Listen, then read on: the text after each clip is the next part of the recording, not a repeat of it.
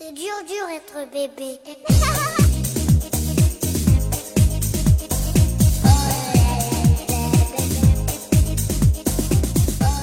Hello，大家好，欢迎大家收听大型自制科幻悬疑青春偶像励志砍车育儿八卦类辣妈脱口秀节目《腊八粥》，我们是 Lady 妈妈天团。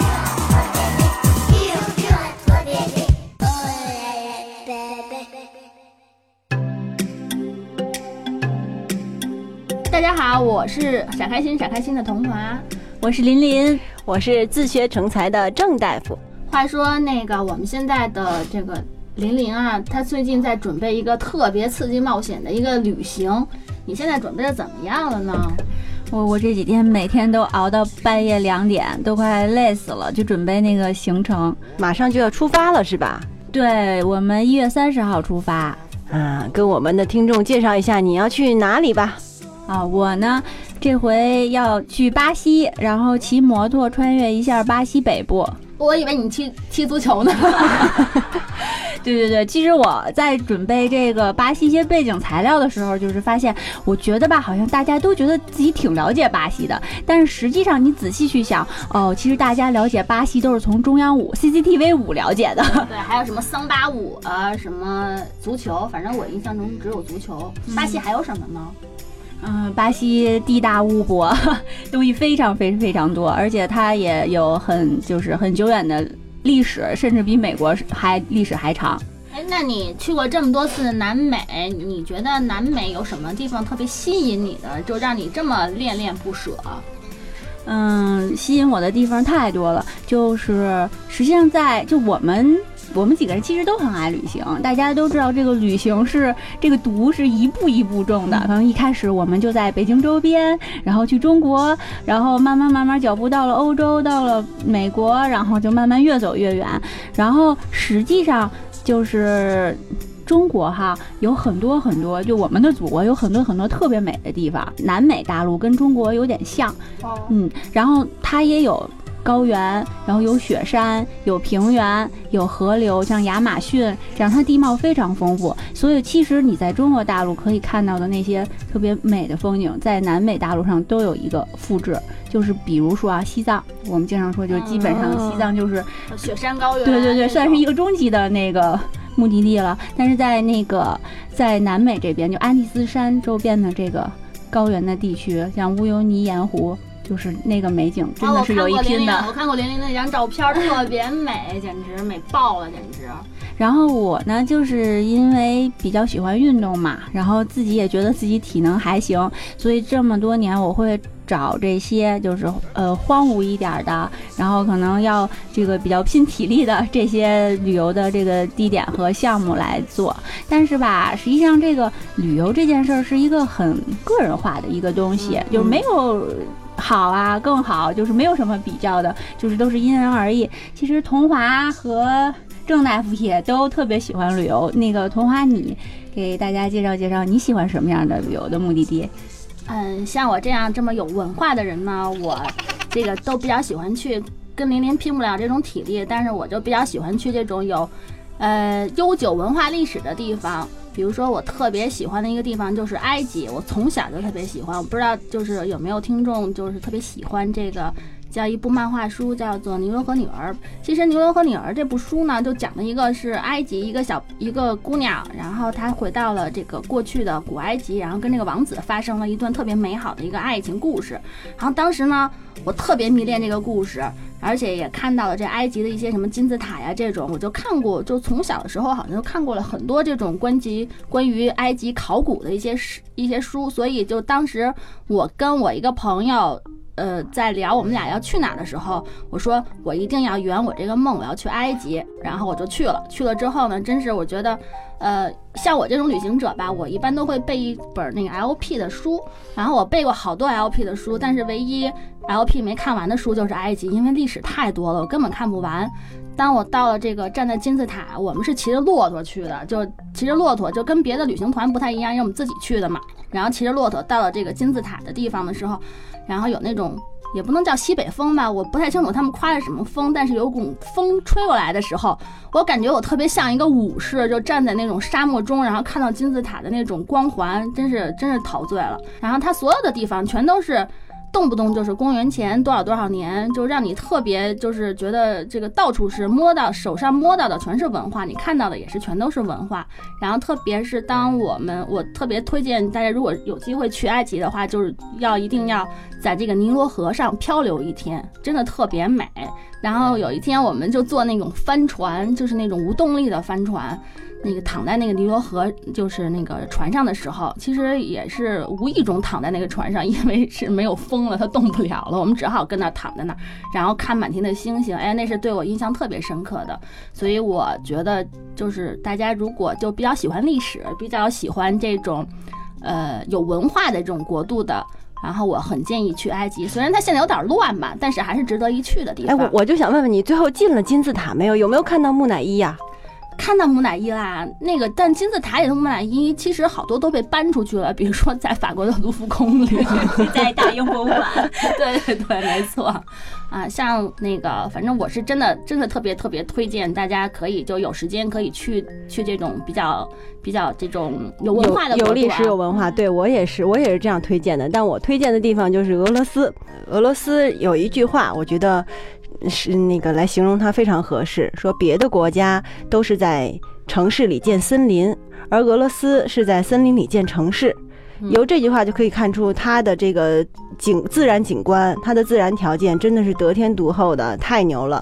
然后包括它的历史，它的丰富的文化，这个都是我觉得在世界世界范围内都是数一数二的。尤其我记得在我我是在金秋的时候去的，九月底，然后去它的圣彼得堡看它的东宫、夏宫，然后站在它那个宫殿的后面，也遥望波罗的海，真的是太美了。就那种那种美是让你没有办法想象出来，超越你想象空间的那种美。呃，更别说刚才童华刚提到的，说俄罗斯的美妞们，那个，嗯，因为欧洲其他国家的这个女性呢，可能，呃，身体本来就是身材比较魁梧，比较壮一点，然后，嗯、呃，很高，肯定是很高，然后呢，在这个穿着打扮上，也不是说那么讲究，但是俄罗斯姑娘不同，俄罗斯姑娘是又高，而且都非常瘦。当然，他结婚之后会变成什么样，我们就略过不提了。结婚之前，他们真的都非常的瘦，然后都要穿着高跟鞋，肯定是要踩着这个呃十公分高跟鞋，十公分，差不多十公分，真的是十公分那样的高跟鞋上街走路。然后很有范儿的就是每个姑娘，真的你在大街上看到每个姑娘手上都会拿着一支烟，这个是俄罗斯的一景儿。啊，为什么会拿着一支烟呢？他们喜欢抽烟，他们所有的姑娘，你看男的可能不一定拿着烟，但是所有的女孩儿肯定是要拿着一支烟的。哦，我突然明白了，为什么俄罗斯的姑娘没结婚之前都那么瘦，就是因为她们抽烟，对吗？他们也是非常的注重自己的身材，然后可能结了婚之后变化很大，也是因为结婚之后可能就是饮食方面各方面都不注意了，所以差别会非常的大。但是确实在结婚之前，你看他们的姑娘真的是太漂亮了，真的是街上的一景儿，穿的都是那个大高跟儿，个个都跟大模一样。这个在欧洲其他的国家很少能见到。呃，但是呢，俄罗斯也是有一些不安全的那个因素在，尤其是在晚上，如果你要是坐地铁的话，就会非常的不安全，因为他们好像夜间的地铁就不是给正常人坐的了，不是给良民做的，嗯，不是给良民做的。嗯、哦，是这样呀。其实就是我觉得，就是咱们几个人一直在这个聊大家旅行啊之间的这种见闻呀、然后去过很多地方呀。其实我觉得，就作为一个女性来说，旅游在全世界这种，不管是在国内啊还是在国外旅行，其实有一个特别重重要的一个问题是这个安全的问题。嗯，对的，我们那个前天吧，前天在开会，然后开去巴西的准备会，基本上有一半的时间都在聊里约的这个安全问题，因为大家都知道里约有啊一百多万的人口，就是贫在住在贫民区里，然后加上它可能最近几年经济情况不太好，这个明抢暗抢，这个随处可见。所以我们大家有一个共识，就是，嗯、肯定会被抢，就是看看谁先被抢了吧。而且他们的那个巴西人呢就警察，这个公务员，他们办事效率是非常低的。你抢了基 基本上你就当做什么都没有发生过，你就接着去走就好了。基本想说报警给你找回来，想都别想。其实都是一样的。这被抢好像不光是在巴西这样的国家，你哪怕在美国，好像也是比比皆是。我个人啊，就挺不挺不提倡大家一个女性就自己单身出去旅行的，这种是很危险的。因为之前我们听到过，比如说，就很早很早以前就会有这个叫廖佳的一个这个独行客，然后他会开着车到全世界各地去旅行，确实真是我很佩服他的勇气，而且他也很多的这种就生这个丰富的这种旅游经验，但是我还是。不建议大家一个人出去去玩，嗯因为你长得很安全。因为廖佳是我我们大家都都很熟，廖佳她可以说她不是一个一般的女性，对对对。哎，所以一般的女性朋友就是不要嗯轻易轻易尝试这种旅行方式。单身女性真的是很不安全，尤其是在国外有一些国家有一些地区，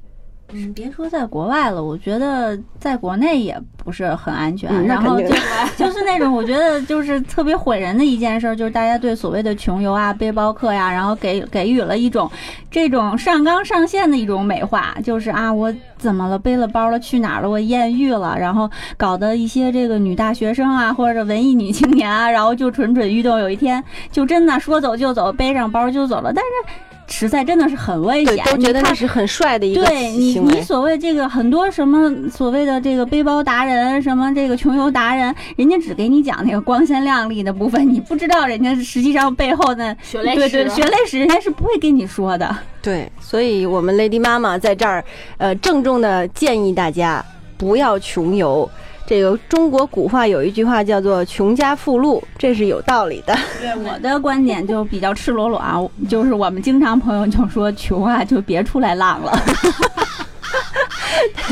就是穷游也也不是说就是在路上要多奢侈，我非要去住五星级酒店呀怎么样的，但是就是该省的地方绝对不能省。对，特别是这种安全的问题，我就遇到过这样一件事情，其实就是也是遇到这种穷游了出来的大学生。我们是在西藏，然后有一次我们去呃就是开车嘛，然后从林芝到拉萨这个路上就很无聊嘛，然后就看到哎路上有人搭车，然后觉得哎挺美的，哎遇到一次搭车的，我们说特别 happy 的说那你上车吧，就一男一女两个大学生刚毕业。然后他们上来了，上来之后呢，就开始聊你们怎么认识的呀？然后他们俩就说在网上认识的。我们当时心想，就一男一女在网上认识的，这就出来了。然后当时心里也也没想，也没想太多嘛，就跟他们自己在那儿聊聊聊聊到中午吃饭的时候。你想这个，大家中午吃饭就是那个，其实就在路边吃碗面，也没多少钱。我心想，呵，大学生也挺不容易的，肯定就是我来请你们了。但是我这话没说，我心想他们肯定也会说，就是哎呀谢谢啊，或者什么这个饭我们来我们自己出，我肯定是不会让他们出的。是总是要客气一下，是吧？对，总是要客气一下的嘛。然后结果他们俩默默的吃完了，就默默的回到了车上。然后当时就不能考他了，我心想，我说这个穷游也不能穷成这样，就是你不能就是特别觉得自己连修养都穷掉了。没错，没错，我觉得这穷游也需要有这种有增援的，就有有尊严的，不是说你就是穷游了，我打着一旗号我就来蹭吃蹭喝、蹭理直路气壮的来来占便宜。没错，现嗯在可能就是大家老宣传的，就像刚刚玲玲说的这种穷游，就大家宣传的多么光鲜亮丽啊，什么有艳遇啊之类的这种，可能就是把这个范围扩大了，就是你看不到它其实背后有很多很多不安全的隐患和各种就是让大家看不惯的这种就是这个呃作风吧。这也是我们就是也我们 Lady 妈妈也建议，就是如果你要是去出行到某个地方的之前，也要做好这种充足的功课，不是说。你每个地方你就直接就是那个没大脑说去就去对，说背起包就走。对，说走就走旅行那就是句口号。其实你要在前面准备很多工作，呃，工作还有功课，然后你要了解这个国家的这个，比如说呃习俗啊、风俗习惯呀、风土人情啊，包括当地的一些就是比较危险的危险的事情，你要都要先了解一下。就不是说你真的就说走就走，真的我特别。虽然我也很想说走就走，但是因为有签证问题，走不了那么顺利，所以呢，就是我还是就是我们 Lady 妈妈就建议大家就是做好这种出行的准备是非常重要，特别是对女女孩子来说。嗯，我我还有一件其实特别雷的经历跟大家分享一下，这个还不是说去什么特别野呀、特别没荒无人烟的地方，这个就是在巴黎，然后巴黎，而且还是嗯跟着旅行团，然后。就在酒店结账的那个当间儿，就这么五分钟，然后我们所有的人都在酒店大堂里，然后我的一个同伴过来跟我说了一句话，我一转身，我放在行李箱上的包就没有了，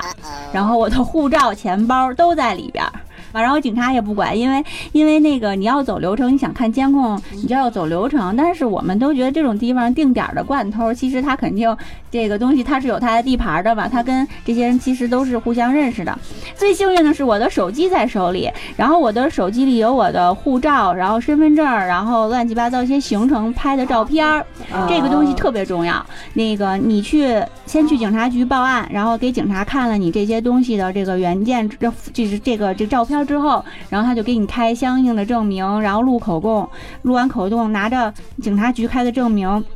去大使馆的接待处，然后再给他看你这些，呃，嗯这些留存的复印件，然后大使馆就紧急跟国内的公安部什么公安局的，然后去交涉，然后那边就发过来一个旅行证的编号，这边，然后在几个小时之后就把旅行证给你，然后当天晚上我就顺利的坐上了回国的飞机。嗯，林林林这个经验太重要了啊！虽然我也会带相机啊，带乱七八糟所有东西，但是我的最重要原则就是手机、钱包，就是或者手机、护照、信用卡一定是不离身的。对，要贴身装这些东西。当然，丢护照确实还是一个非常。非常呃倒霉的经历，但是希望大家都不会遇到这种事情。出国最倒霉就是丢护照了，所以就说这个出去旅行之前，还是要了解各个地方这种，这也算是习俗吧。因为巴黎有名的就是小偷多，我记得说最有名的就是在卢浮宫那个蒙娜丽莎那那幅画前，不是永远要围着里三层外三层的人吗？说那个大家都是知道的，就是那个里面那个人那些人里面有大部分都是小偷。嗯，没错，就刚才玲玲说到这个巴黎就是被偷包的这个经历，我其实重点想说的是，因为刚才玲玲说她是跟着旅行团去的，呃，然后之前我们 Lady 妈妈也说过，就不建议女性一个人去旅行，但是这个旅行团呢也要慎重选择，因为我这个有特别惨痛的一个。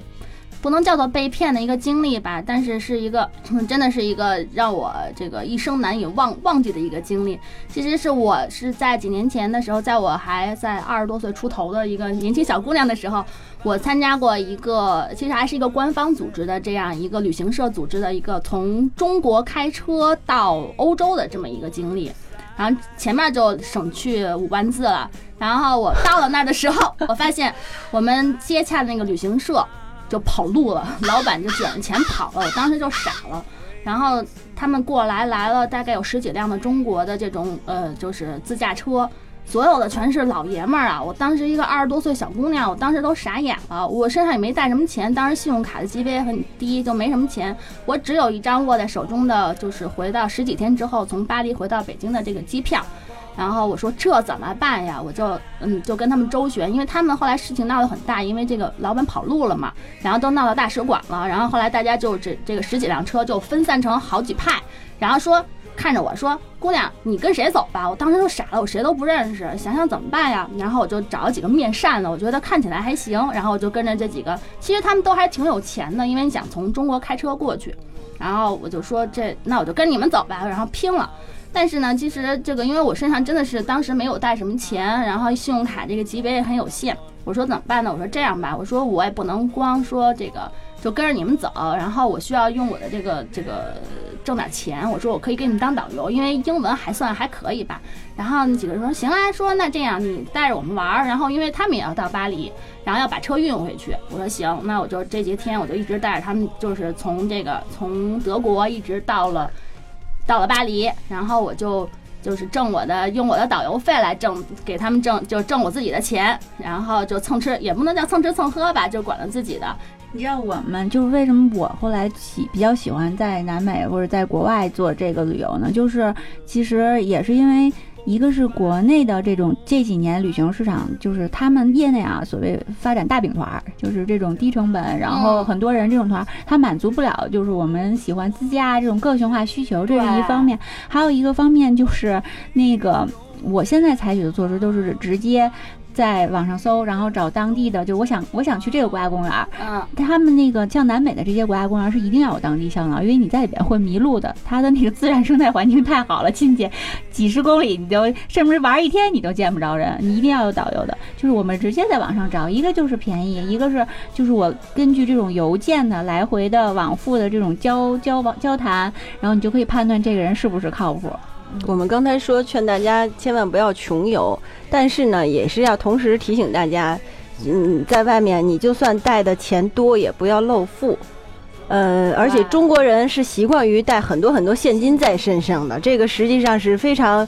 这个也是非常不安全的。对，然后还有一点，那个我给大家分享一下，就是最我因为喜欢运动，还是从这个话题引起来的。现在有一些嗯这种嗯所谓的探险活动，其实也不是探险，它就是徒步、登山、嗯对，潜水。嗯，跳伞什么的，这些它多多少少这些项目还是有一定的危险性。然后去参加这些活动的时候，你要买相应的保险，因为有的一般的那个保险它是人家是不保这个的，比如说哦对，比如说原来我朋友滑雪哎把锁骨摔断了，然后去医院开个证明，滑雪摔断锁骨，保险公司不赔，你滑雪你活该。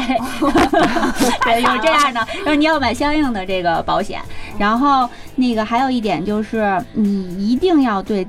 自己的身体的这个技能有一个了解，近两年哈，因为我潜水有六七年了，而且因为我我原来是专业练游泳的，没错，这个林林是国家二级运动员，然后现在不值得一提了。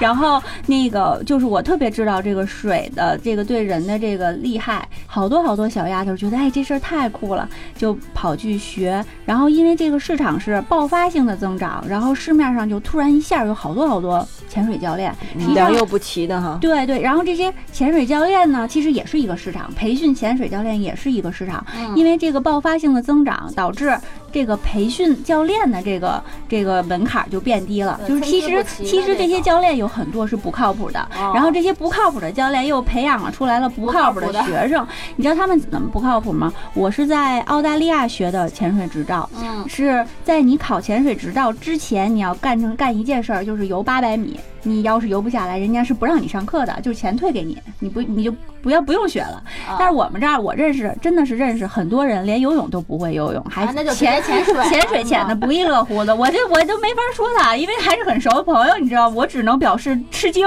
然后去年是加上去年和今年都是厄尔尼诺尼诺年，你知道，就是这个东西，大自然你是瞬息万变的就是说。这水流会变化多对端，对，是这这个东西我没有科学依据，啊但是我只能说这样判断，再加上这些不靠谱的潜水员，然后去又去了一些更加不靠谱的潜水船、潜水组织者，你知道吗？去年大概就春节前天不是春节那个国庆前前后后，大概出事儿的有四哦，五起。我听说过，四五起，然后这中其中包括包括很多偶然因素，比如说什么换了潜伴啦，或者是这个人就不会游泳啊，潜水次数少啊，没有经验，就是各种各种因素叠加在一起。所以你无论参加什么样的旅行团，你是多这种体育运动类型的也好，还是就是我光买东西的也好，我自驾也好，就是安全，还有你自身的这个能力。自对自身能力的评估永远是第一位的，因为到了关键时刻，只有你自己对你自己负责。是别人救不了，对，别人该该出了危险，该散的都散了，都自救去了。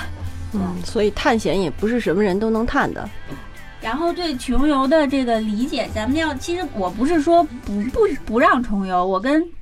郑大夫的观点是一样的，就是该花钱的地方你不要省，绝对不要省对你钱花到位了，你一定就是有不一样的收获，你的收获也是不一样的。对，因为可能对很多大都市都市女性来说，时间成本嗯比钱更重要。哎，对，嗯是没错。然后包括就是我们在出行之前呢，也要了解一下这个当地的风土人情啊，然后做好做好这种充足功课，然后就会避免一些不必要的这些麻烦。还有一些就是很很有名儿的这个反华情绪比较高涨的一些地区，就尽量不要去了。好啦，我觉得我们这期聊的这种旅，其实旅行的这种话题，其实还有很多很多，包括这个林林等，林林这个一个月之后回来，我们还会深入的了解一下他这次去南美穿越之旅的这个精彩旅好酷程。啊是啊，想想就羡慕。其实他想带我去的，但是我实在太掉链子了。现在摩托车打买来之后，我还没有骑呢。我准备今年一定要好好把它骑起来。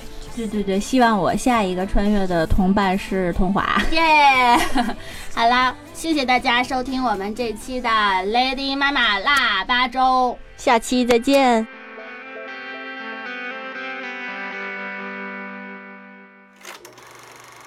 开始 Hello，大家好，欢迎收听大型自制科幻悬疑青春偶像励志侃车育儿八卦类辣妈脱口秀节目《腊八粥》。欢迎收听大型自制科幻悬疑青春偶像励志侃车育儿八卦类辣妈脱。